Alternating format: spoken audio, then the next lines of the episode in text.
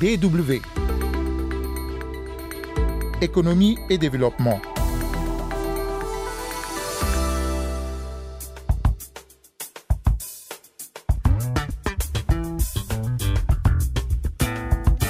Bonjour à toutes et à tous. L'Afrique se révèle par ses multiples atouts qui font d'elle une attractivité incontestable. D'impressionnantes ressources naturelles, une population jeune appelée à doubler les 20-30 années à venir et aussi une croissance économique qui se consolide.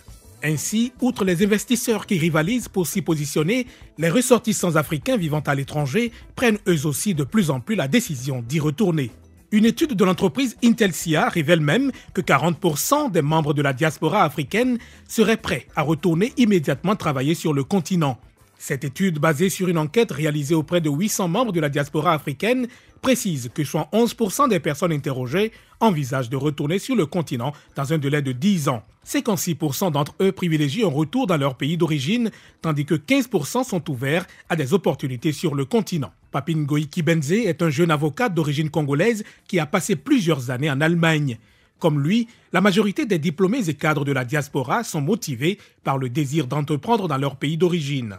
Son témoignage en est une illustration. Un Allemand qui cherche un avocat, je crois qu'il va d'abord privilégier avoir un avocat allemand, peut-être par rapport à à l'appartenance à un même pays, à la langue aussi. Et moi, je me suis dit peut-être que je devais aussi avoir des clients, peut-être ceux qui sont dans des problèmes, euh, des clients immigrés peut-être. Alors je me suis dit, mais pourquoi ne pas rentrer chez nous? Parce que je pouvais avoir une bonne possibilité, une bonne chance d'émerger chez nous que de, de, rester en Europe. Ça dépend d'un chacun, mais je crois que c'est quand même une bonne décision de rentrer parce qu'on dit toujours qu'on est toujours mieux chez soi et ça c'est vrai aussi. Mais est-ce que les conditions en Afrique euh, mm. sont les mêmes que ce que vous avez vécu en Europe, en Allemagne? Vous voyez, ce ne sont pas les mêmes conditions parce que je dirais qu'en Europe, euh, ce sont des pays développés, les infrastructures sont entre chose en Afrique, mais euh, c'est vrai qu'en Afrique, il n'y a pas seulement que la pauvreté totale. On essaie aussi de se donner le minimum de confort, mais entre-temps, on s'est dit, euh, c'est pas la même chose parce que les situations se diffèrent selon qu'on soit en Europe ou qu'on soit en Afrique. Vous savez que l'Afrique, c'est vraiment une terre euh, viable pour l'avenir et tout le monde essaie de canaliser l'avenir vers l'Afrique. Hein. Je viens d'être à Berlin où notre chef de l'État séjournait dernièrement.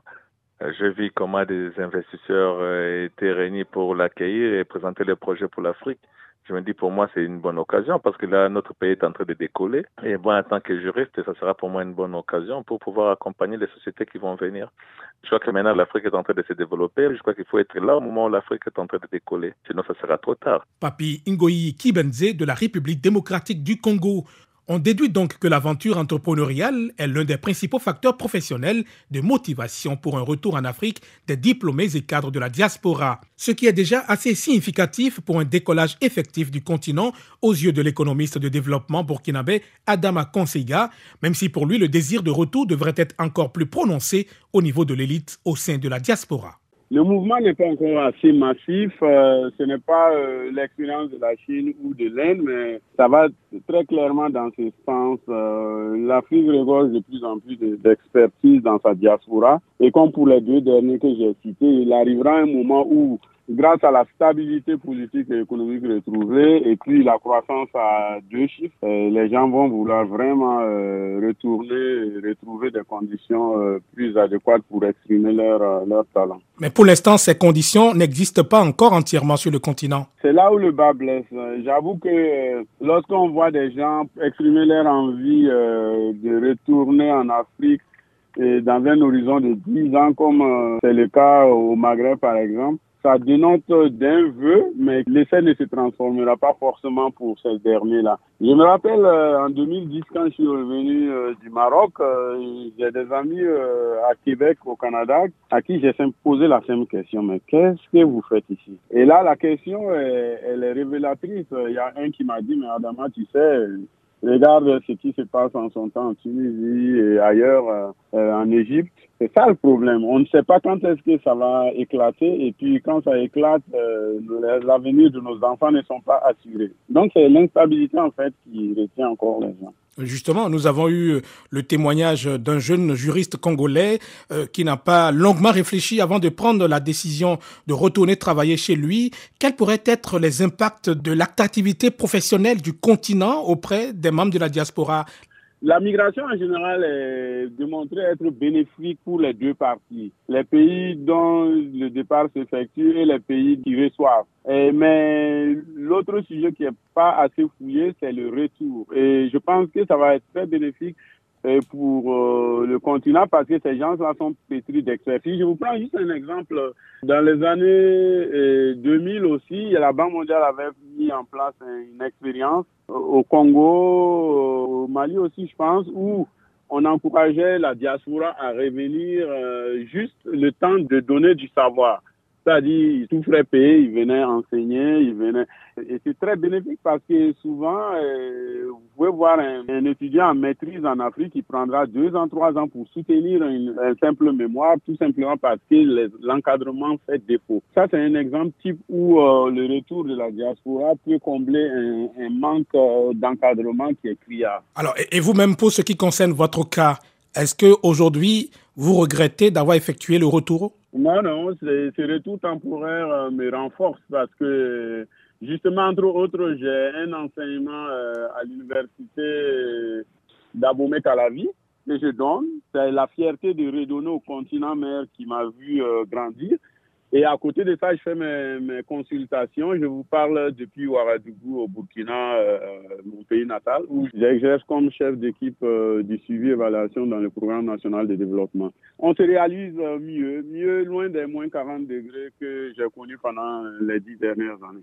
Adama Konsiga, économiste de développement, à retenir que les membres de la diaspora originaire d'Afrique subsaharienne sont les plus enclins à rentrer à l'horizon 5 ans par rapport aux ressortissants du Maghreb, à en croire le résultat de l'étude de l'entreprise Intelsia. DW. Et un secteur qui se développe de plus en plus aussi sur le continent, c'est le secteur vidéoludique. Le jeu vidéo, souvent perçu comme un simple divertissement, est devenu aujourd'hui une industrie colossale, un phénomène social qui s'est transformé avec l'accès à Internet.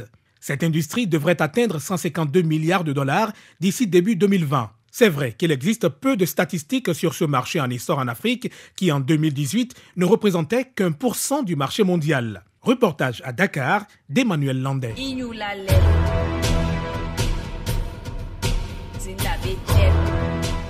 Les Africains sont friands de jeux vidéo, même s'ils ne trouvent pas souvent de jeux qui correspondent à tous leurs besoins. C'est le résultat d'une étude menée en Côte d'Ivoire et au Sénégal par un bureau de recherche de Dakar. Les infos et statistiques sur les amateurs de jeux vidéo en Afrique n'existent pas ou peu, et pourtant, il y en aurait environ 500 millions sur le continent.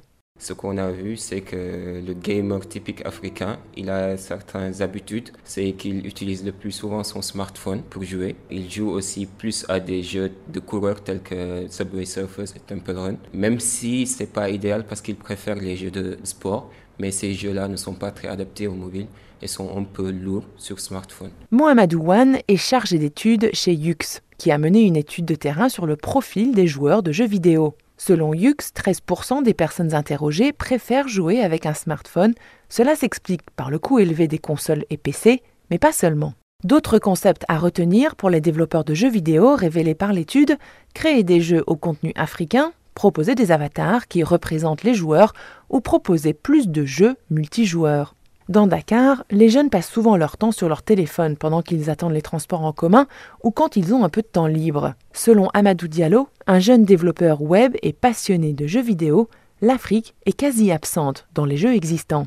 Au niveau international, l'Afrique n'est pas du tout représentée, quoi. même si par exemple il y a l'empreinte des Africains au niveau international, mais ce n'est pas fabriqué par les Africains, quoi, par les fils de, l'Afrique. Maintenant, c'est le but d'impliquer les Africains carrément. Quoi. Un jeu purement africain et conçu par, aussi par les Africains. Quoi. Kiro Games, le premier studio de production de jeux vidéo en Afrique centrale, basé au Cameroun, n'a sorti son premier jeu qu'en 2016. Et à Dakar, le studio de développement de jeux, Kaifo Game Studio, s'est installé cette année. Julien Herbrun en est le directeur. Il a créé le jeu Dakar Rapide pour smartphone. Bienvenue dans Dakar Rapide. Prends place au volant d'un car rapide sénégalais et lance-toi dans une course effrénée. Julien a senti le potentiel africain en matière de jeux vidéo. L'étude confirme la pratique des gamers africains. Il y avait déjà des, intuitions. Hein. Le, smartphone comme cible principale, ça c'était acté. Et la volonté de développer des jeux à contenu africain aussi. et puis il y, a des, y a des surprises, des choses auxquelles je m'attendais moins. Euh, sur euh, la fréquence notamment et la durée des sessions de jeu qui sont largement au-dessus de ce que j'imaginais. Parce qu'effectivement, je vois les gens jouer euh, dans la rue ou dans les transports, mais chez eux, on les voit pas forcément, on se rend pas compte. Mais là, on constate que quand même une, une, majorité des joueurs jouent plusieurs fois par jour à plusieurs jeux différents et pour des périodes en moyenne peut-être d'une à deux heures, ce qui est quand même énorme. Toutefois, le développement de jeux vidéo africains reste compliqué par le manque de moyens disponibles. Les cours dédiés au développement de jeux sont en fait assez rares sur le continent. Mamadou Oridiallo, un développeur web de 25 ans, a déjà créé un jeu disponible sur l'App Store et en a un autre en cours de création. Mais il a essentiellement appris à le faire lui-même. Il n'y a pas vraiment d'université ici qui donne de formation en développement de jeux vidéo. La plupart des universités qu'on voit sont à l'extérieur. Lorsqu'on fait même des études en développement, on nous apprend à s'auto-former. Moi, personnellement, je me suis auto-formé en développement de jeux vidéo. J'ai même développé des jeux qui sont sur le Play Store J'en fais un actuellement qui parle de la lutte sénégalaise qui sera très bientôt sur le Play Store et sur l'Apple Store pour un peu montrer l'histoire du Sénégal, c'est-à-dire la lutte sénégalaise. C'est un début et pour Julien, le potentiel du jeu vidéo africain est énorme.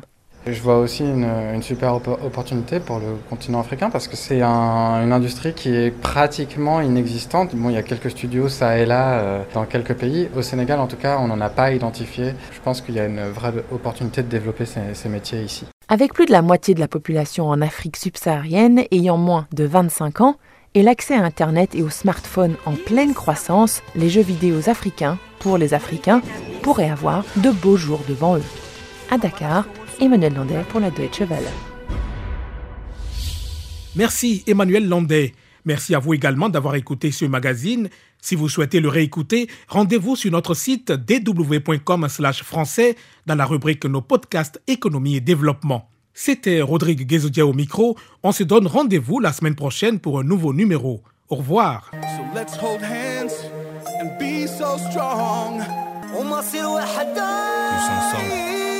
On compose pour l'avenir, uni pour l'aude à la vie. C'est l'aube du nouvel ère, on impose nos avis. Une seule frontière, on ose parler d'une même cause. État et peuple frère en Afrique, tous en osmose. Et si